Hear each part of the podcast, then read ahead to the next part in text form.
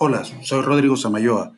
En este episodio vamos a hablar de un tema, un tema complicado, un tema difícil y un tema sumamente importante para muchos de los países latinoamericanos y de los países en desarrollo, las aguas. ¿Cómo hacemos para tener aguas limpias? ¿Cómo hacemos para que nuestros ecosistemas funcionen? ¿Y cómo hacemos para encontrar ese balance para que los ríos mantengan ese caudal ecológico que necesitan? ¿Y cómo hacemos para que las ciudades que producen contaminación puedan seguir creciendo y desarrollándose. Eh, para esto le he pedido la colaboración a un muy buen amigo, el ingeniero Nelson Vanegas, quien es un, experto en el tema y quien nos va a ayudar a, estar en, platicando sobre, sobre, sobre este tema. Vamos a ver, Nelson, ¿qué es una planta de tratamiento de aguas residuales? Ante la pregunta de qué es una planta de tratamiento de aguas residuales y para qué sirve, debemos primero conocer qué son las aguas residuales. Las aguas residuales son aquellas aguas resultantes del uso humano del agua, tanto en nuestros hogares como en procesos de producción, que normalmente van a parar a una alcantarilla.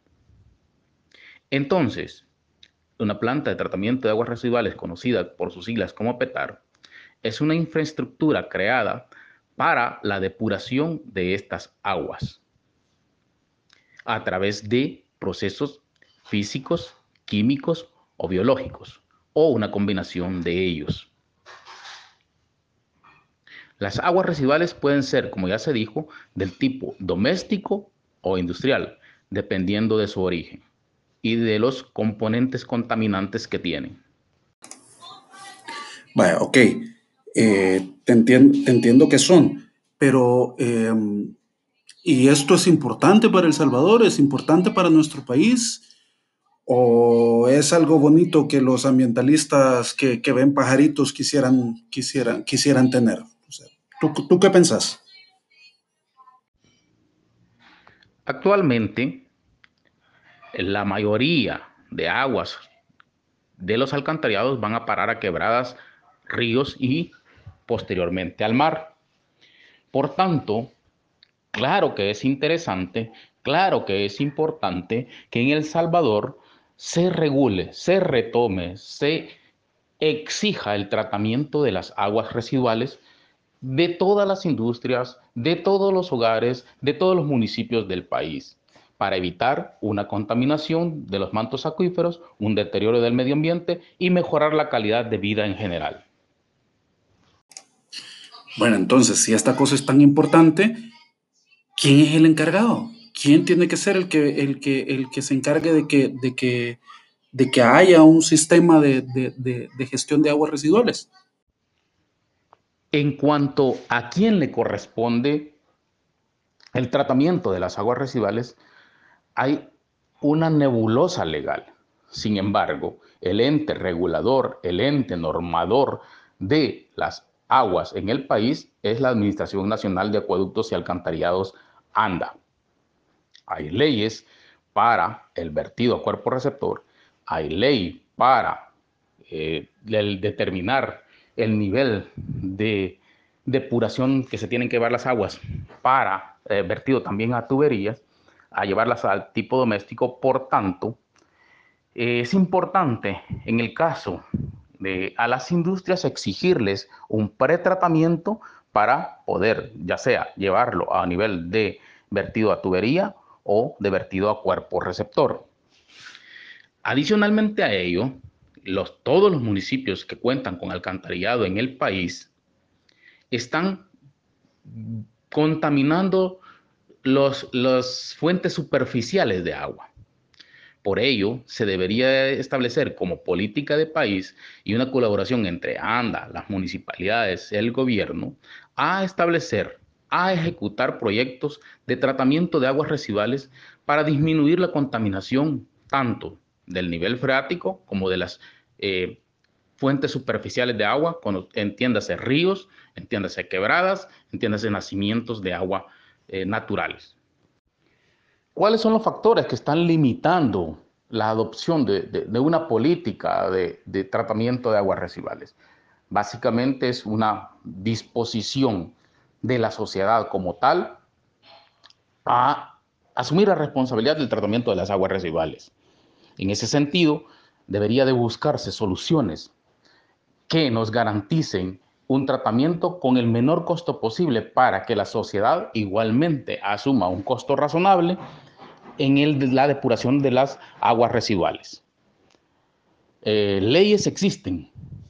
Lo que hace falta es una voluntad política, es buscar las soluciones, buscar el financiamiento, buscar la tecnología adecuada, porque puede ser una planta de tratamiento que resulte con procesos biológicos, que es lo, eh, para el tipo de aguas domésticas, que sea por procesos naturales, que sea eh, a través de gravedad y que disminuya los costos para que sea sostenible. La verdad debería de considerarse una política de tratamiento de aguas residuales para garantizar nuestra vida a futuro.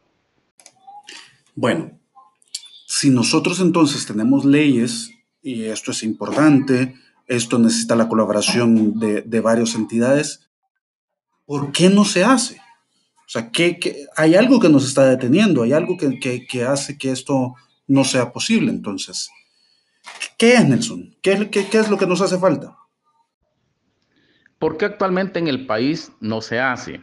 La verdad es que, eh, como ya lo mencioné, hay, digamos, un limbo legal entre a quién le corresponde, quién quiere asumir esa responsabilidad y básicamente eh, la escasez de recursos ha limitado a, la ejecución de este tipo de proyectos.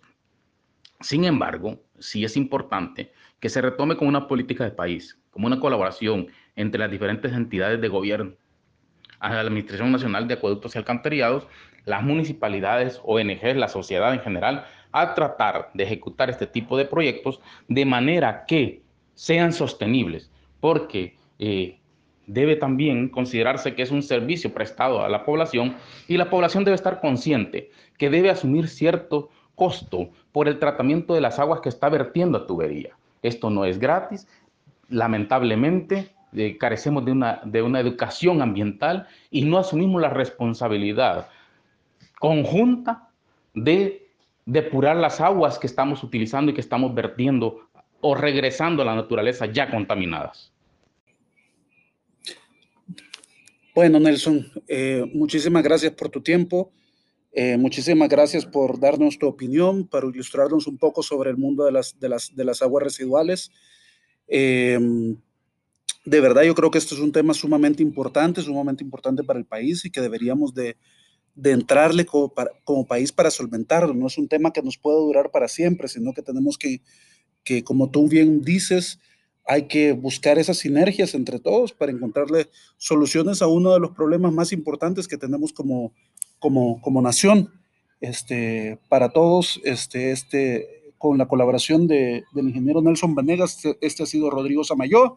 Esperamos, los espero nuevamente en un nuevo capítulo de Balance, donde vamos discutiendo esas interacciones entre, entre las distintas esferas del desarrollo sostenible, esa interacción entre la urbe que produce desechos y los ecosistemas como, como, como los ríos que los reciben y qué podemos hacer nosotros para encontrar y tener un mejor mundo, un mundo en balance. Muchísimas gracias y hasta la próxima.